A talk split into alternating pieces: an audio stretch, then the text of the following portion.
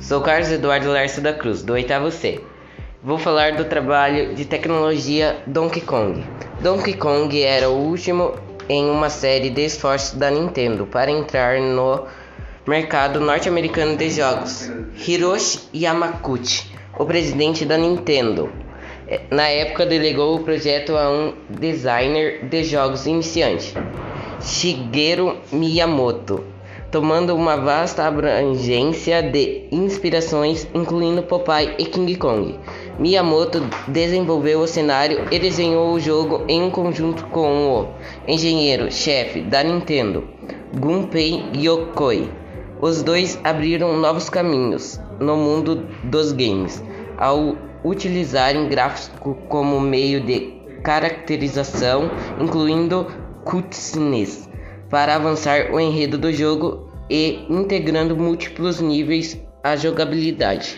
É, já tá Yamaguchi, o presidente da Nintendo, na época de Matheus Félix Pereira Botelho, do oitavo ano C, da Escola Jardim Primavera.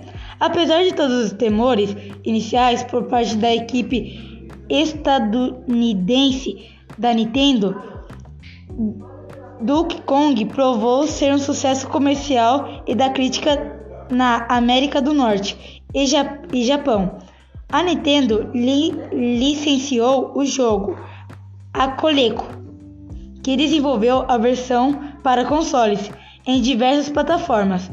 Outras companhias clonaram o sucesso da Nintendo e conseguiram evitar o pagamento de royalties os personagens de Miyo, Miyamoto apareceram em de, dezenas de produtores de produtos, como caixa de cereais e desenhos animados.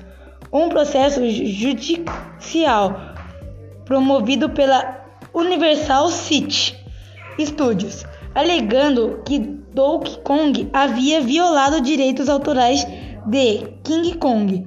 Por fim, saiu derrotado. O sucesso de Donkey Kong e a vitória de Nintendo nos tribunais ajudou a posicionar a empresa para dominar o mercado dos jogos eletrônicos nos, nos anos 1980 e o começo dos anos 1990.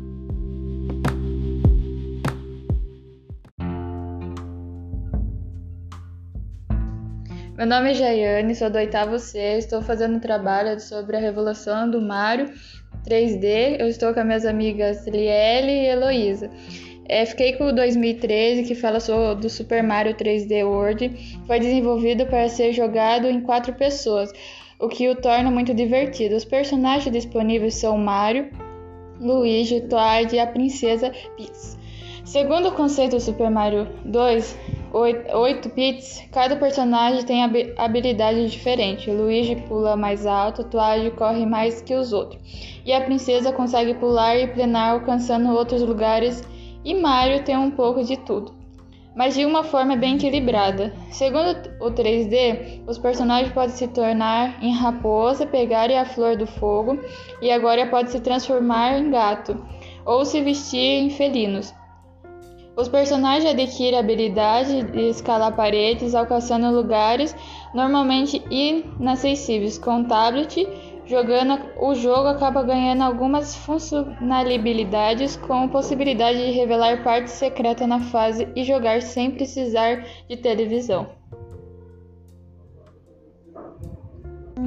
Meu nome é Elielle, sou do oitavo C. Só que para falar sobre o Super Mario 3D, em seu lançamento, Super Mario foi aclamado pela crítica e elogiado pela interface de usuário e ferramentas de adições de níveis. Muitos críticos também pensaram que o jogo foi uma maneira de comemorar o aniversário de 30 anos da franquia.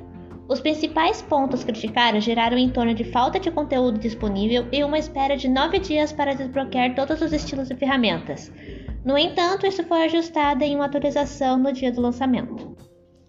Sou Heloísa, do oitavo C, e venho apresentar o do ano de 2017.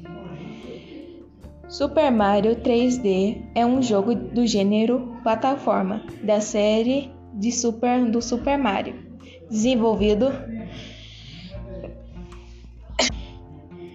O jogo é uma sequência de Super Mario 3D Land e foi lançado em 22 de novembro de 2017.